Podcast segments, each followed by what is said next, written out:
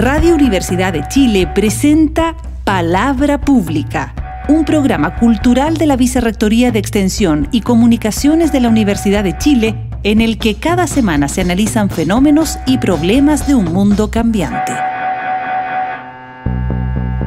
Bienvenidos y bienvenidas todos y todas a Palabra Pública, un programa donde semana a semana conversamos sobre diferentes fenómenos del mundo contemporáneo aquí en la Radio Universidad de Chile en el 102.5 FM. Somos Sofía Brink y Evelyn Erlich, parte del equipo editorial de la revista Palabra Pública. Hola Evelyn. Hola Sofía, muchas gracias por, esta presentación. Eh, hoy vamos a hablar de un tema cotidiano al que quizás no le damos la importancia que tiene y que no, no suele ser tan estudiado como quizás debería serlo, que es la moda. Eh, asociamos este concepto generalmente al consumo y a la frivolidad. Estamos a la moda, seguimos las tendencias de la temporada y hablamos de los dictados de la moda para referirnos a lo que está en boga o lo que corresponde a otro periodo. Pero la moda es mucho más. Para empezar, es una propuesta estética, identitaria, individual y grupal. Nuestra ropa, accesorios, las formas en que nos peinamos y nos cortamos el pelo son maneras de identificarnos con ciertos grupos sociales. Además, la moda también es un objeto político, la expresión de un momento histórico, de la moral de una época o de una cultura que también puede ser a su vez usada como un arma de dominio y control o de empoderamiento y subversión. Así es, la moda es parte de los problemas y tendencias de cada momento histórico. Fueron las trabajadoras de la industria textil las que realizaron las primeras huelgas, la misma industria que estos días, a través del fast fashion, que quiere decir la producción muy, muy, muy eh, masiva. gracias, de ropa, es una de las mayores responsables de la crisis climática y, y de explotación laboral, de acuerdo a Greenpeace. Para hablar sobre esto y otros temas, estamos con la diseñadora e, e historiadora, digo, especialista en moda, y eh, e indumentaria, Pia Montalva, que es académica de la Universidad Católica y autora de libros como Morir un poco, Moda y Sociedad en Chile, 1960-1976, Apuntes para un diccionario de la moda y Tejidos blandos, Indumentaria y Violencia Política en el Chile de 1973 a 1990, que acaba de ser reeditado por la editorial Pay2. Hola Pia, bienvenida, bienvenida al programa. Hola, ¿cómo están Sofía y Evelyn? Muchas gracias por la invitación. Gracias a ti por estar acá. Y como mencionábamos en, la introducción, está ese lugar común que dice que la moda es algo superficial, pero sabemos que es un dispositivo poderoso que norma los cuerpos. Eh, es una expresión de la moral de una época, como decíamos también, eh, un arma de control de su versión. Eh, pero también es una de las manifestaciones más menospreciadas de las artes, quizás. Eh, ¿Por qué crees que sigue siendo un territorio en disputa, un espacio que se sigue asociando a lo banal, cuando en realidad tiene tanto poder expresivo y normativo? A ver, yo creo que hay varias razones. Yo creo que las razones tienen que ver con las múltiples dimensiones que tiene la moda como objeto cotidiano, o la indumentaria, digamos, porque en el fondo la moda es el cambio, es el canon que determina, ¿no es cierto?, que una determinada ropa o un determinado accesorio en un momento adopte una forma y en otro momento adopte otra. Moda también hay, por ejemplo, en la decoración, en el mobiliario, ¿me lo que pasa es que la diferencia entre cómo se encarna la moda en esos otros objetos cotidianos a cómo se encarna en la ropa, tiene que ver con la proximidad que de la ropa en, función de nuestro cuerpo y cómo con la ropa nosotros construimos nuestra identidad. Esa es la diferencia. Y la moda tiene, entonces la ropa, la moda tiene múltiples dimensiones y ha estado ligada eh, al, al, arreglo personal y sobre todo ahí hay un tema de género también, porque en el siglo XIX se produce como una gran fractura donde el hombre empieza crecientemente a renunciar a adornarse, cosa que no pasaba, por ejemplo, antes de la Revolución Francesa, no sé, el siglo XVIII, y empieza a vestirse de oscuro y empieza a exponer, ¿no cierto?, su lugar en el mundo, este sentido práctico de la vida, eh, su, su mm, funcionalidad, su utilitarismo. Entonces, todo lo que es el adorno queda eh, consignado al ámbito de la mujer. ¿Te? Y ahí hay, una, hay un primer elemento que eh, tiende a, em, a resignificar, digamos, todos estos adornos como lo femenino, lo banal, lo frívolo. Y eso es algo que se sigue manteniendo. Y yo creo que además está esta otra, esta otra dimensión de la moda que, que como recubre nuestro cuerpo, de alguna manera también eh, recubre nuestras identidades, los lugares donde, donde, donde llevamos esta ropa. Entonces, eso atenta un poco con la distancia crítica en teoría, digamos, no, no, no, es que lo haga, pero en teoría, digamos, es visto como, bueno, como algo que con lo que uno se pone, con lo que uno se viste, digamos, no, no, tiene, no tiene relevancia ni para el mundo intelectual en general, no tenía, a pesar de que desde los años, no sé, 60, hay grandes autores contemporáneos que le han dedicado muchas páginas a la moda, como Barth, como Roland Barthes, por ejemplo. Pero eso es súper desconocido también. Yo quería hacer una, una pregunta porque me salió eh, como mientras hablabas me salió la duda. Tú hablaste de que el hombre renuncia a la moda. ¿Es una renuncia como viene de ellos? ¿Viene una renuncia? ¿Es como es personal? ¿Viene de, una... Como de dónde viene esa renuncia? A mí fue, es la pregunta que, se me, que me sale. Porque es como, ¿es, ¿viene de ellos o es impuesta? ¿O hay algo, o hay alguna época, algún movimiento político, social que decida que en realidad las mujeres son las que van a vestirse y arreglarse y los hombres no. No tiene que ver con el ascenso de la burguesía y básicamente está vinculado a la Revolución Francesa, porque eh, se supone que estos hombres adornados con vuelos, con brillos, con brocados, con seda, eh, de alguna manera son esas son estéticas aristocratizantes. Entonces esta nueva burguesía, ¿no es cierto?, que empieza a, eh, a transformarse en la clase dominante en distintos lugares de Europa, adopta, digamos, modos de vestir eh, que son eh, distintos, que tienen que diferenciarse de esta otra clase dominante. Y ahí eh, deja, digamos, a la mujer a cargo del adorno y de la estética familiar, te diría yo, en general. Es, interesante eso que mencionábamos sobre el tema de la utilidad. Porque claro, uno de repente lo, útil quizás también tiene esa cosa más justamente cotidiana y más banal, asociada como a, bueno, esto es algo que uso diariamente, entonces no, no le ves la importancia que puede tener. Em, pero es interesante porque se, se, le resta un poco como el valor que tiene. La ropa también se puede pensar como una, como una, ¿cómo se dice? Mm, se me fue la palabra. Eh, como ¿Un signo? Sí, pero como, pero sí, es como una rama, no, es una rama, una manifestación del arte. Mm. También se puede pensar, o sea, el, diseño, el diseño de vestuario es una manifestación del arte.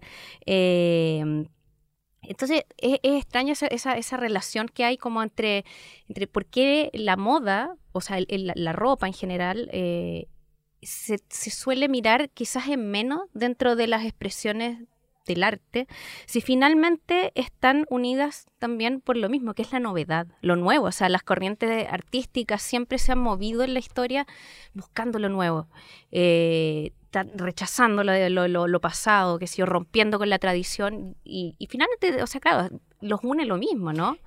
Yo creo que es por la proximidad que tiene con el cuerpo, porque al final, digamos, todo lo que es el arte o todo lo que es la reflexión, todo lo que es la literatura, todo lo que es el mundo intelectual, cultural y artístico, de alguna manera hay una larga tradición que está vinculada como a el espíritu, entre comillas. ¿Te fijas? lo, lo simbólico, lo inmaterial.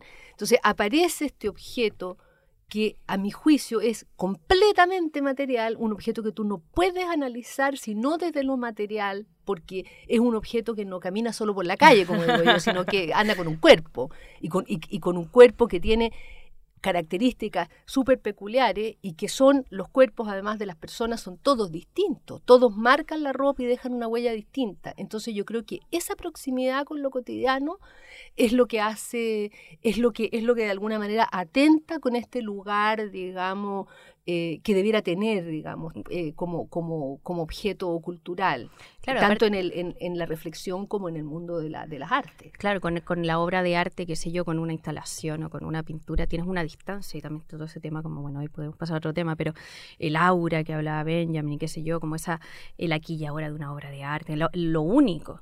Y eso, claro, con la ropa no, no, no pasa. No. No. Pero, por ejemplo, puede pasar con una fotografía hoy día de un gran autor o de un gran fotógrafo que sabemos, o con un grabado que sabemos que no hay una copia única, que también está serializada, como la ropa, por Totalmente, totalmente. También. Sí.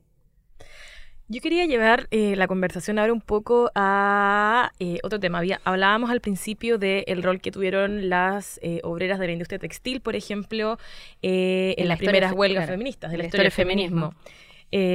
La ropa ha sido en parte una de las expresiones más poderosas, a menos a nivel simbólico, de la liberación de la mujer. Si pensamos cuando se decide dejar de lado el corset, que era bastante incómodo e invalidante, eh, o cuando se integra el uso de pantalones y otras prendas tomadas de la vestimenta masculina. ¿Cuál dirías que ha sido el papel de la moda en el desarrollo y avance del feminismo? Yo no le concedo, así en lo personal, nada a la moda. O sea, la moda para mí ha sido siempre desde que se funda y, la moda y la indumentaria es una industria. Y es una industria, digamos, que está inserta y en un, en un sistema capitalista que es el que hace que, que eso funcione. ¿Por qué? Porque se estimula el consumo, la novedad, el cambio, en fin. Ahora, ¿cuál es el rol de la moda, las modas en ese momento o, o, em, o hoy día, por ejemplo? Yo creo que es expandir esto, esto, esto que está pasando, ¿no es cierto? Es como un medio de comunicar estos otros contenidos, ya sea el feminismo, no sea, ya sea, por ejemplo, la, la, eh, las demandas de las sufragistas que se vestían de blanco, ¿te fijas? O sea, es cómo visibilizo yo en el espacio público y homogenizo estos cuerpos para, ¿no es cierto?, significar estas demandas que son las demandas que a mí como mujer o como clase obrera, digamos, o como lo que tú quieras, digamos, quiero mostrar. Entonces, el rol de la moda y sobre todo el rol de la indumentaria tiene que ver con eso. Es como que tú transformas esa indumentaria en una pieza, por decirte entre comillas, militante, ¿ya?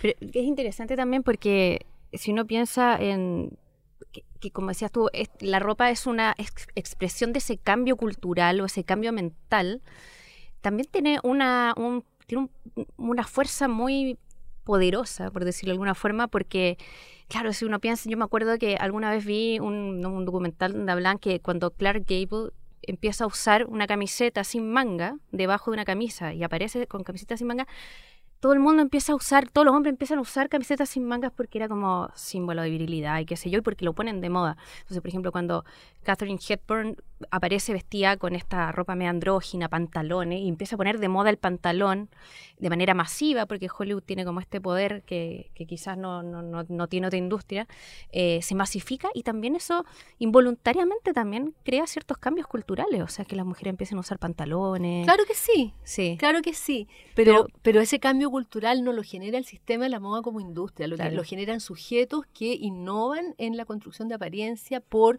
razones, digamos, políticas personales, ideológicas, la Catherine Hepburn o, o, las camisetas, por ejemplo, cuando aparece Marlon Brando en un tranvía llamado Deseo mostrando toda la camiseta, eso también genera un boom de, la, de las camisetas y del t-shirt. Y Después, cuando la, las feministas renuncian al uso de sostén, por ejemplo, baja la venta de sostenes. La industria empieza a vender menos sostenes, ¿te fijas? Mm. Entonces, pero son, esos son como mecanismos de, de, difusión. O sea, en la, en la innovación no necesariamente es la industria la que, la que innova. Eso, eso puede tener un grado, digamos, de responsabilidad, pero por ejemplo, hoy día la, todo lo que tiene que ver con la moda sin género no viene de la industria.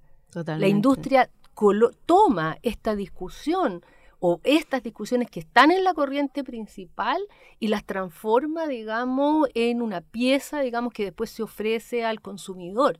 Pero no es que la industria eh, milite en esa causa. La industria, no, le importa nada. No. Yo quiero traer un tema a este momento de la conversación. Hablemos, por favor, de los bolsillos. Es un tema que nos obsesiona. Los bolsillos en la ropa de mujeres, porque es como, es impresionante. O sea, hablamos que la, industria, la industria no mueve los cambios, pero también parece como detenida en el tiempo en este tema. O sea, mujeres que nos escuchan, yo creo que todas se han sentido identificadas, que los bolsillos de nuestra ropa son insignificantes. Los de los pantalones, eh, no caben los celulares. Los celulares han, modificado nuestras vidas y cada vez tienen un tamaño diferente y los celulares no caben. No caben las manos en los bolsillos delanteros. No hablemos de los vestidos ni las faldas, no existen. Yo, y por eso, porque por, algo traigo el tema como tan apasionadamente, porque ayer salí de mi departamento a comprarme un café. Y andaba en un buzo, dígase como en un polerón, y calzas. Y nada, tenía bolsillos. Entonces salí con una mano en la billetera, el celular y las llaves y me compré un café y me compré un sándwich. Entonces después volví haciendo una torre entre el celular, el sándwich, el café, las llaves colgando y además que no me robaron el celular en la calle. Entonces Eh, ¿A qué se debe? O sea, es, una demanda de hace siglos. Hay una columna en 1905 del New York Times de Charlotte Perkins Gilman, una escritora que criticaba la supremacía masculina de la moda a través de los bolsillos. De los, o sea, que se veía la supremacía masculina dado que los hombres tenían bolsillos y nosotras no. Y parece que estamos, seguimos condenadas a tener que salir de la casa con un bolso y una cartera. ¿Por qué? Para vender bolso y cartera. sí, Mejor respuesta. O sea, sí, o bolso o cartera, o para andar, digamos, con las bolsitas que ahora uno, si usa una cartera chica, anda con las bolsitas que siempre tienen un logo de algo, entonces las andas trayendo, ¿te fijas? Eh, eso. Em, antes, mira, antes de la aparición de las primeras carteras, aparece una carterita chiquitita en el, en el, a comienzos del siglo XIX, fin del XVIII, comienzo del XIX, que se llama Ridículo. Y en el fondo es una carterita de tela que, en el que cabe, la que cabe más o menos una mano, ¿ya? Muy chica que se lleva colgada, pero que es visible. Antes de eso, Toda la ropa femenina tenía bolsillos interiores, porque las mujeres cargaban todo, cargaban las llaves de la casa, cargaban los utensilios de costura. E, en, una época usan unas cadenas, como las, como las típicas, como, como un cinturón tipo cadena, y cargan las cosas, cuelgan cosas en las cadenas. ¿ya? Y eso después se reemplaza por bolsillos interiores, que van en la zona de la, de la cintura hacia adentro o en los costados hacia adentro. Y ahí va todo, pero como los vestidos tienen volumen, no se nota. En la medida que los vestidos pierden volumen y aparece este estilo, este estilo directorio, ¿no es cierto?, a fines de, después de la Revolución Francesa, que son esta, estos vestidos livianos, ¿no es cierto?, como, como es tipo eh, neoclásicos, como, como la ropa de orgullo y prejuicio, un poco para que la, la, gente se ubique, digamos, con el tipo de vestido. Eh, y son medios transparentes y livianos, ya no se puede usar bolsillos interiores. Entonces ahí aparece esta especie como de carterita. El ridículo. El ridículo. Y esta idea también de también está ahí, después eso coincide con la instalación de la burguesía y también hay un tema de roles de género ahí, de cómo la mujer está en lo privado, el hombre en lo público. Entonces la mujer está en el espacio doméstico, cumpliendo su rol y no necesita trasladar nada. En teoría. en, teoría, Sí. ¿Ya? Pero han pasado 200 años, es como que la mujer ya salió del espacio privado al espacio público. Y siguen produciendo, fabricando pantalones. Pero es por un tema de vender carteras y bolsos, básicamente. El bolsillo que es falso. No, no, lo, peor, ese, es el bolsillo que yo odio con mi vida. El bolsillo falso es la chaqueta. ¿De qué me sirve un bolsillo falso? No, realmente ridículo. Bueno, hay que colgarse las cosas. Ahora los celulares se pueden colgar con unas, con unas cosas, pero no sé, igual encuentro como difícil. Cuando tú mencionabas que, claro, que no, no le concedes nada a la, industria, eh, justamente pensábamos en eso ayer porque, claro, la industria no, no hace cambios, sino que los fagocita finalmente. O sea, su, su, su, su, meta siempre va a ser, su objetivo siempre va a ser económico. Entonces, su, su motivación, creo decir. Entonces, pensamos ayer, bueno, el, último número de, la revista, de nuestra revista Palabra Pública, que los invitamos a, leerla, eh, llevó por título La disputa por los límites. Y la ropa también es un espacio que, que, amplía o que, que, demarca o desmarca ciertos límites de género, valórico, eh, entre muchos otros. Eh, el problema es que cuando se crea fuera de los límites, eh, la industria de la moda copta o se apropia de esa estética fuera de la norma, como pasó con los punks, todo siempre con fines comerciales, como pasa con los hip hop, estos pantalones y medios caídos, eh, o por ejemplo lo que decías tú, la ambigüedad de género o lo no binario, qué sé yo. ¿Hay alguna forma de escapar de esto o la industria se lo fagocita todo nomás? O sea, yo creo que la industria fagocita, pero también la industria es cuidadosa de manejar esos límites que tú mencionas. Entonces, eh, de alguna manera, siempre fagocita hasta un punto. Lo que pasa es que un sujeto también tiene un límite, o sea, al extremar su apariencia en el espacio público, también, digamos, produce una incomodidad y entra en una zona de riesgo finalmente. ¿Te fijas? Entonces ahí hay una cosa muy perversa, porque por ejemplo uno como persona podría innovar y mover esos límites y salir vestida de una cierta manera, pero te expones, digamos, a una serie de otros problemas que van a suscitarse con esta, esta, esta distorsión en el espacio público y por otro lado, claro, en ese sentido, ese, esa, esa posible indumentaria no va a ser fagocitada por la moda porque es demasiado radical. Mm. ¿Te fijas? Entonces es bien complejo, digamos, ahí cómo, cómo escapar con la neutralidad nomás, pues yo creo, como que al final si uno... Como los, los básicos. Claro, Los básicos, Los sí, básicos, los básicos. son la manera más, los básicos y la temporalidad probablemente son la manera más, más neutra de, de poder hacerlo, pero también hay moda en los Sí, básicos. Lo, lo elegante es lo más simple, decía. Bueno, hoy día se usa esta cosa de esta, de esta, de este super lujo no visible, ¿no? Exacto, que eh, apareció eh, en, en Succession, Succession, sí. Y ahora, digamos, todas las, las, las actrices y las famosas andan vestidas así con pantalón, camiseta y suéter, pero lo, estaba viendo una foto del suéter de la, de la eh, Holmes, de la Kate, Hol- Kate Katie, Hol- Katie Katie Holmes, Holmes, sí. valía como dos mil dólares. Claro. El puro suéter, digamos. Claro, ¿cómo, cómo le Lo llaman eso? Tiene un concepto, creo que tú lo- Claro, lo mencionaste, sí, era como la llama, moda, eh, como el, ¿cómo era? El, como el, el lujo invisible, Claro, una cosa así. Sí. Yo quería preguntarte, Pia, porque hace, hace un ratito mencionaste cómo los cuerpos eran diferentes y como más como eh, la ropa se hace, como se puede hacer como en, en masa, pero en general todo cuerpo es diferente y, la- y los cuerpos adaptamos la ropa y la ropa se adapta a nosotros, ¿no? Eh, pero también existe una asociación que no sé si es natural o viene o se ha hecho como más socialmente de la moda a conceptos como la belleza. Y, pero también la belleza es una construcción social, es un canon que impone cierto régimen eh, hegemónico. ¿Y cómo se mueve la moda en este campo y cuál es su relación hoy con aquellos grupos y personas que salen de esos, que salen de esos cánones? Hablábamos hace poco de la moda más andrógina, pero pienso también en las personas de tallas grandes o no binarias que les- no les acomodan las estructuras más femeninas y masculinas que implanta la moda. Cómo, cómo se mueve la moda en relación a, esa, a esas otras personas. Yo creo que con los mismos límites que yo te mencionaba antes. O sea, a ver, la moda se jacta un poco y uno puede mirar, digamos, los Instagram de las marcas y tú te vas dando cuenta entonces cómo ahora es muy distinto lo que podía pasar 20, 20 años atrás existían tiendas de tallas grandes. 20, 30 años, talle grand, only grand, yo me acuerdo eh, de esas tiendas.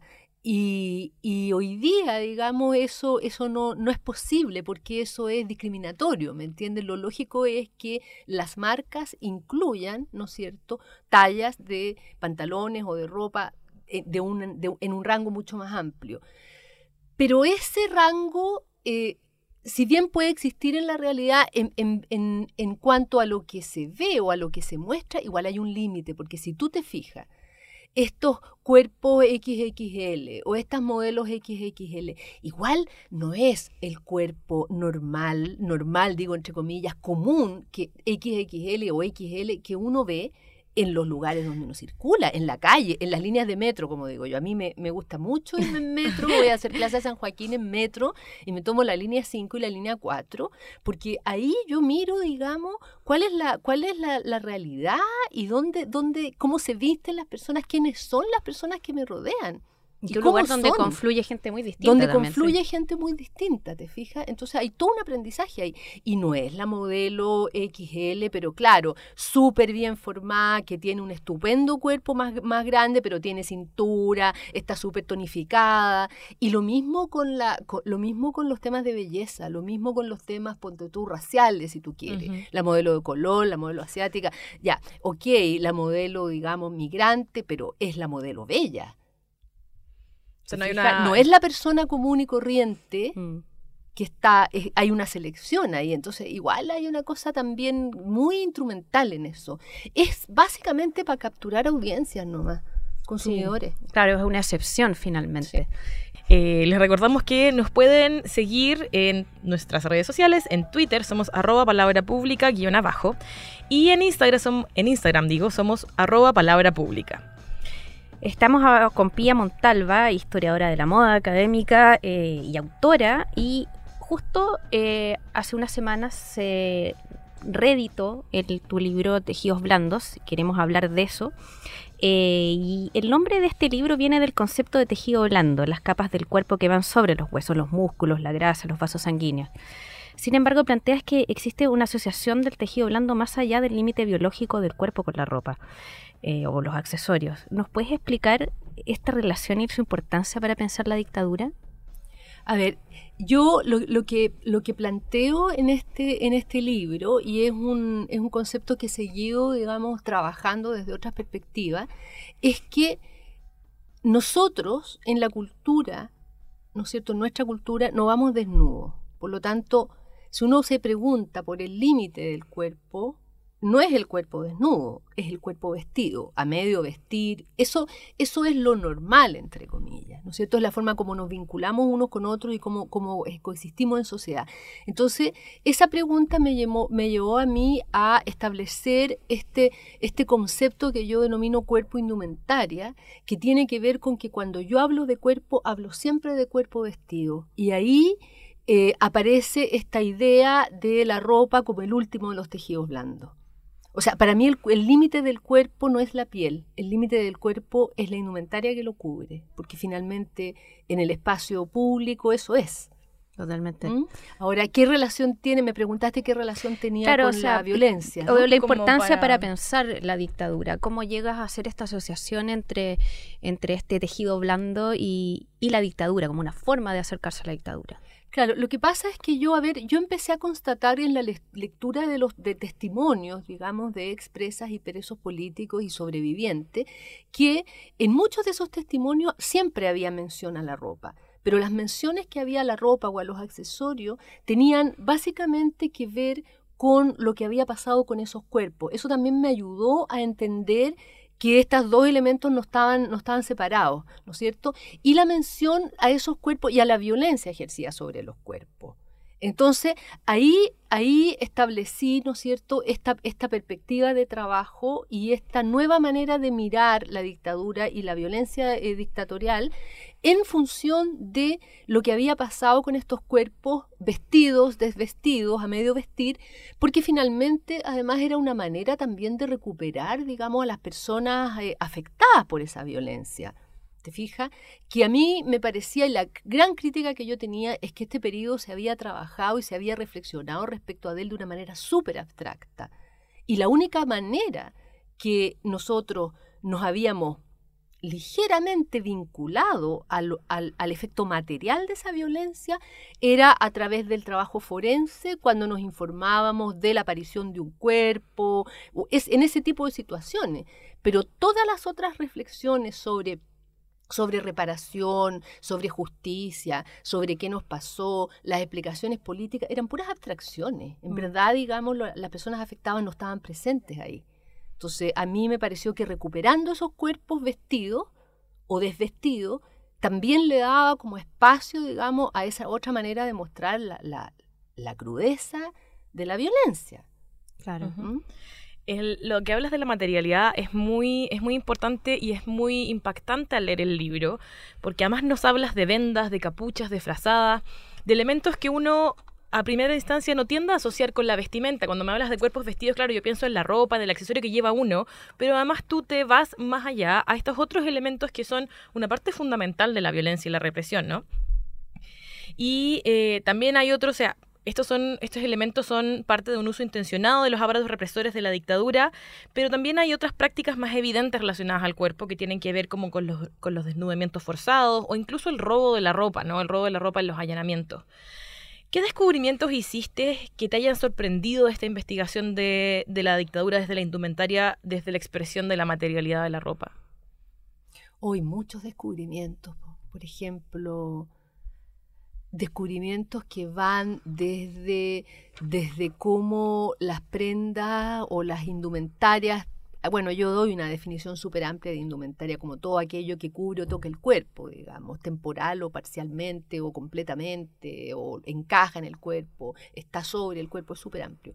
Pero montones de descubrimientos, por, ejemplo, descubrimientos de cómo la venda y la negación de la vista puede generar, digamos, otra, otras eh, expresiones, otra, otras eh, formas de percibir la realidad, o cómo también se puede cambiar la norma de uso de una prenda. Una, una, prenda o un elemento que está hecho para una función en un espacio, digamos, de reclusión y bajo un régimen, digamos, de libertades públicas completamente restringidas, digamos, como fue la, dictadura, donde las personas no son dueñas de su voluntad finalmente, ¿no es cierto?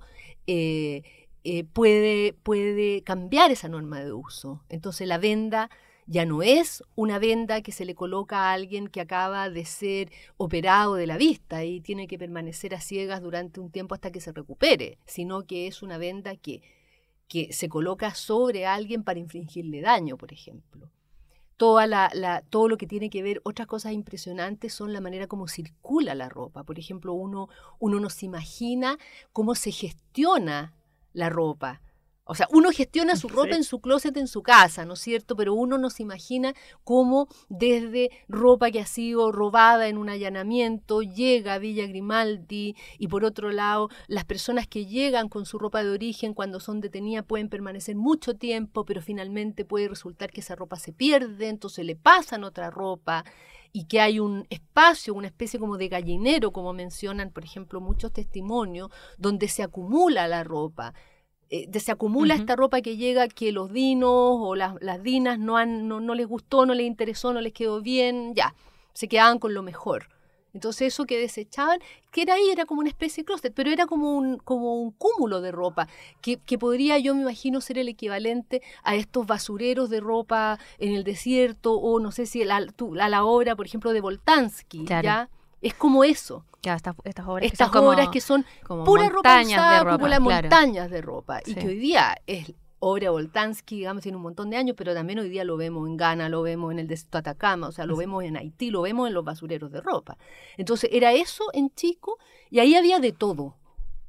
esas cosas son impresionantes porque, porque en el fondo, y eso, eso es lo que a mí más me, más me, más me sedujo del tema, es cómo al final, en las peores condiciones de existencia, igual hay una cotidianidad.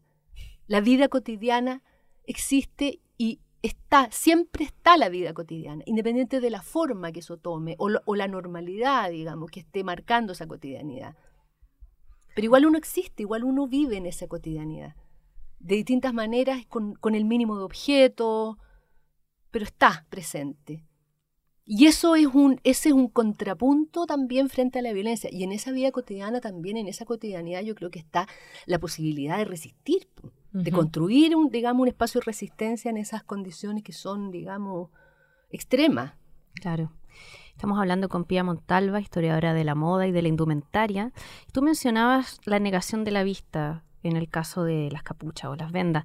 Pero también en el libro hablas eh, del, del, camuflaje de la, de la, identidad y también el camuflaje, o sea, la, el, el, uso de lentes de sol de parte de los opresores.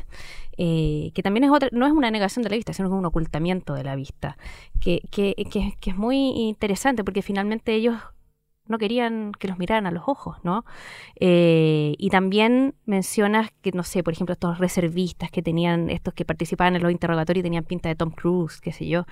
Eh, ¿Cuán importante crees que fue la indumentaria en la construcción de estos personajes que debían inspirar miedo, intimidar y ejercer violencia? Porque también había como una construcción de un personaje a través de la ropa. Era como disfrazarse, ¿no? ¿Qué rol cumplía la ropa en el lado de los claro, agresores? Cumplía, cumplía, el rol, había cumplía varios roles. En el, en el caso de, de los agresores tenía por un lado un rol de camuflar, por ejemplo, vestirse de civil para no mostrar el grado militar, entonces llegar a los interrogatorios vestido de civil, lo cual es una... A ver, es una cosa absurda porque finalmente sabemos, y eso lo sabemos hay textos de los años 30, como el gran texto de Marcel Mauss, un sociólogo, sobre las técnicas corporales. Sabemos que un militar puede vestirse de civil, pero que ha sido entrenado corporalmente, por lo tanto lo vemos vestido de civil, pero cuando se para se endereza. O sea, ese es un clásico gesto que te permite identificar a quién tienes al frente, quién es civil y quién es militar. Y los presos y las presas políticas claramente, eh, cuando podían ver, hacían esa identificación, ¿no es cierto? Entonces sirve para eso, sirve para camuflar y también para amedrentar. Y este tema del, de la vista y del mirarse es súper clave, porque por un lado, no, no mirar implica, o sea, la negación de la vista y en el caso de las, personas afectadas, la, mm, imposibilidad o, la dificultad, digamos, por ejemplo, de, para situarse en el espacio, porque de alguna manera te limita todos los movimientos corporales, en fin. Pero por otro lado también es una protección. O sea, hay personas que prefieren no mirar yo no quiero saber quién es la persona que está al frente y me está torturando, porque eventualmente si yo sobrevivo y esta persona también sobrevive, sabemos él y yo lo que me hizo y yo no quiero saber quién es porque eso protege mi vida en estas condiciones. y, y, por el lado del agresor es un poco lo mismo también. No quiero que esta persona me reconozca. Pero yo creo también que hay algo ahí que cuando uno cruza la vista con otro, eh, tiene que reconocer al otro eso, ah, independiente de que estés súper entrenado, en algún minuto, en algún segundo reconoces a un otro, por lo menos reconoces que ese es un otro humano y tienes que violentarlo. Entonces también es una manera de, poder ejercer mejor tu función. Yo no te miro, entonces te agrego y no sé quién eres. De deshumanizarte. Claro, para poder hacer, claro, para poder ejercer tu rol, digamos, para poder agredir, para poder golpear, en fin. Claro, una forma de deshumanizarse. sí. En la investigación planteas algo muy interesante que tiene que ver con la construcción de la autobiografía y el quiebre de la autobiografía que produce eh, la dictadura en general. La autobiografía de, podemos hablar de muchos niveles, desde la gente corriente que le intervinieron su vida y su país, hasta la gente que fue perseguida, detenida, torturada, desaparecida. Eh, y dices que eh, parte de la fractura de esta biografía tiene que ver con la indumentaria, con los tejidos blancos, blandos digo, pero también dices que hay una forma de reparación y de recomponer esta biografía, autobiografía rota a través de los tejidos blancos y de la indumentaria. ¿Cómo puede ser que la moda o que la indumentaria, la ropa, los accesorios nos ayude a recomponer algo tan profundo, un quiebre tan, tan, tan profundo? O sea, yo creo que es un intento de recomposición, no creo que haya una recomposición total pero creo que hay formas de ir, eh, de ir mejorando, digamos, tu, tu, condición de vida o mejorando o, trabajando tu trauma más bien. Eh, a ver, yo, yo lo asocio con la biografía. Nosotros todos cuando hablamos podemos contar nuestra historia, podemos escribir o narrar nuestra autobiografía. Yo nací en tal lugar, mi padre fue tal persona, mi madre fue tal persona, en fin. Eso mismo nosotros lo vamos haciendo con la ropa, en la medida, esa es mi hipótesis, en la medida en que ya no somos niños o niñas y no nos visten, sino que nosotros elegimos voluntariamente la ropa. Ahora, en estas condiciones extremas, ¿no es cierto?, de prisión política, nadie elige la ropa. ¿Te fijas? Entonces, en ese sentido, a mí me imponen ropa, me sacan mi ropa, me desvisten contra mi voluntad. Por lo tanto, fracturan mi historia de vida. Es, como, no es que la ropa produzca esa fractura de vida, es parte de esa fractura de vida, porque el relato que yo puedo contar, así como cuando, si yo narrara, por ejemplo, lo que me pasó, pensando en una persona afectada, narra lo que le pasó y tiene cierto silencio, hay ciertas cosas que no dice, hay ciertos momentos, ¿no es cierto?, en, que se quiebra, por ejemplo, cuando va contando la historia. También cuando yo voy contando la historia a través de mi ropa, yo voy señalando esas mismas pausas. Lo que pasa es que un lenguaje es mucho menos asible, si tú quieres, que el lenguaje, que la oralidad o que el lenguaje escrito. Entonces, en ese sentido, y además es una fractura porque a ti no solo, no solo te sacan la ropa, te ponen otra ropa, te fracturan al obligarte a usar ropa que no es tuya y que está consignada o marcada por la violencia, cuando te visten y te disfrazan y te sacan a la calle para ir a reconocer militantes, por ejemplo. ¿Te fijas? Entonces, eso, eso no, no son elecciones libres.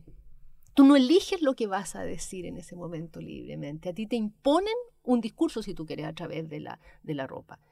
Cuando tú sales, sobrevives y recuperas esta condición cotidiana, yo creo que también ahí hay una, hay una forma de recomposición que pasa como, como va, eh, por cómo vas a volver a revestir ese cuerpo de nuevo. Recuerda, además es un cuerpo dañado. O sea, no es el mismo cuerpo, de antes. No es el mismo cuerpo de antes. Es un cuerpo dañado, es un cuerpo que tiene secuelas. O sea, hay gente que después que la liberan llega a la casa, se ducha durante una hora, y no sale, hay un testimonio, una persona que decía, yo seguí, seguí, seguí, seguí, seguí en la ducha hasta que llegó la persona que trabajaba en mi casa y me dice, eh, señora, eh, eh, ¿va a salir de la ducha? Aquí están las toallas. Y no podía salir de la ducha y veía todo su cuerpo moreteado y entonces lo que hizo fue agarrar toda la ropa que tenía, con la que había sido detenida, había sido torturada y había vuelto con esa misma ropa y quemarla las personas se deshacen de esa ropa. Hay otras personas que no se deshacen de la ropa. Por ejemplo, hay un, testimonio de una persona, hombre, que me cuenta, digamos, que eh, hay unos par de zapatos con el que estuvo en el Estadio Nacional, pero que nunca votó hasta que la mujer le votó los zapatos. nunca los votó porque esos zapatos tenían una tenían algo distinto. Con esos zapatos en, en, calidad de dirigente, digamos, le había tocado ir a, a, ver al presidente, había conocido a Allende y cuando conoció a Allende llevaba esos zapatos. Entonces, eso de alguna manera recompone, te fijas, esa, esa historia de esos zapatos que están en esa biografía en un momento feliz, eh, después están en el estadio, pero de alguna manera eso se compensa y él no quiere botar los zapatos. Por todas esas razones no quiere botar los zapatos. La, ropa también, claro, es un objeto que puede ser resignificado mm. y que también carga con recuerdos, carga historia, experiencia. Eh, y bueno, y aparte del rol que cumplían eh, la ropa en los procesos de detención, tortura y clandestinidad, también se volvió importantísima en los casos de restos humanos sin identificar que comenzaron a encontrarse a partir de, los, de fines de los 70. La ropa se convirtió en una forma de identificar estos seres desaparecidos. Eh, incluso se transforma en el único vestigio que queda. Pienso también, no sé, en el botón de nácar que, habla, por ejemplo, eh, Patricio, Guzmán, en el documental, eh, que es el único vestigio que queda. Eh, en ese sentido, o en, los restos de Lonquem. Claro. No, y, incluso si piensas cómo se recuerda, por ejemplo, a otras, otras víctimas, eh, pienso en los museos del holocausto, esos montones, esos cerros de ropa eh, en que uno ve, o por ejemplo, esos montones de zapatos, esa ropa sin el cuerpo es, tiene una carga tan fuerte y es, como, te marca esa ausencia, porque la ropa sin el cuerpo eh, tiene una cosa fantasmática. Eh, tiene que ser exactamente eso. Tiene una cosa como que te marca la ausencia. Es como la presencia de la ausencia. Eh. Pero a la vez esa ropa como que ya se vuelve el cuerpo. O sea, ante la ausencia del cuerpo, Claro, en esa ropa como que se, se, funde, es como esa, o sea, lo que te queda, ese botón, ese zapato, esa es la persona que te queda. Claro, en esos casos, porque por ejemplo en el caso de la ropa exhibida en museos, yo encuentro que la, ahí a mí, yo tengo N, N problemas también con eso, porque encuentro que, que es compleja esa, esa relación de la ropa exhibida en un museo. El, el caso de, de, de, de, esta, de esta ropa, digamos, que está, eh, museo, estoy pensando en museo de la moda, digamos, el maniquí y esta cosa. En cambio, en el caso de esta otra ropa, claro, ahí está el cuerpo, el cuerpo, los cuerpos, porque además generalmente son, es un colectivo de personas, súper presente. Es la presencia como ahí mismo. La presencia de la ausencia, mm. Sí. Exactamente. Eh, nos gustaría seguir conversando contigo, se nos quedan 8.000 preguntas en el título de verdad. O sea, de hecho, cuando empezamos a trabajar en esta entrevista, no podíamos parar de hacer preguntas. Es un tema realmente apasionante. Pero tenemos que pasar a nuestra sección de recomendaciones. Eh, y esta semana invitamos al poeta Juan Santander Leal, autor de los libros La destrucción del mundo interior, Hijos únicos y El río sábado, entre otros, a que nos dé alguna recomendación. Vamos a escucharlo. Hola, soy Juan Santander, poeta, y para esta semana quería recomendarles el libro Obra entera del poeta venezolano y reciente ganador del Premio Cervantes, Rafael Cadenas. En este volumen, editado por Pretextos, podemos encontrar toda su poesía y su prosa desde el año 1958 hasta el año 1995. Su poesía, exuberante en un inicio y después inclusive llegando a cierto tipo de mutismo en su eh, producción más contemporánea, es, desde mi punto de vista, una poesía que vale mucho la pena leer. Además, incluye varios de sus libros de ensayos, entre los que recomiendo aquel que escribió sobre San Juan de la Cruz. Así que espero que puedan conseguirlo y leerlo y les mando un saludo. Gracias. Ahí escuchamos a Juan Santander Leal, y también queremos aprovechar este espacio para escucharte a ti, Pia, eh, que si tienes algo para recomendar para nuestros la gente que nos está escuchando, algo que estés leyendo, algo que, alguna película, una serie, algo que, que, te, que te parezca interesante destacar.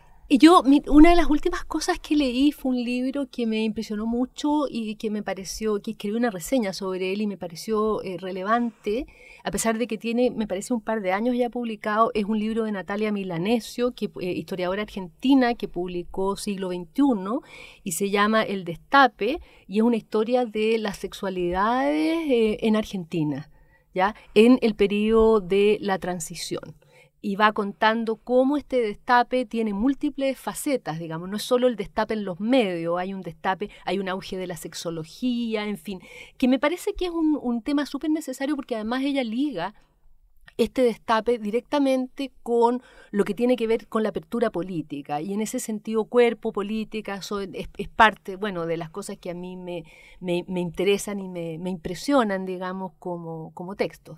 Muy interesante. El, nombre, disculpa, Pia? El destape. El destape. Bueno, ese no me acuerdo exactamente el nombre. se llama eh, Natalia Milanesio, el, el destape.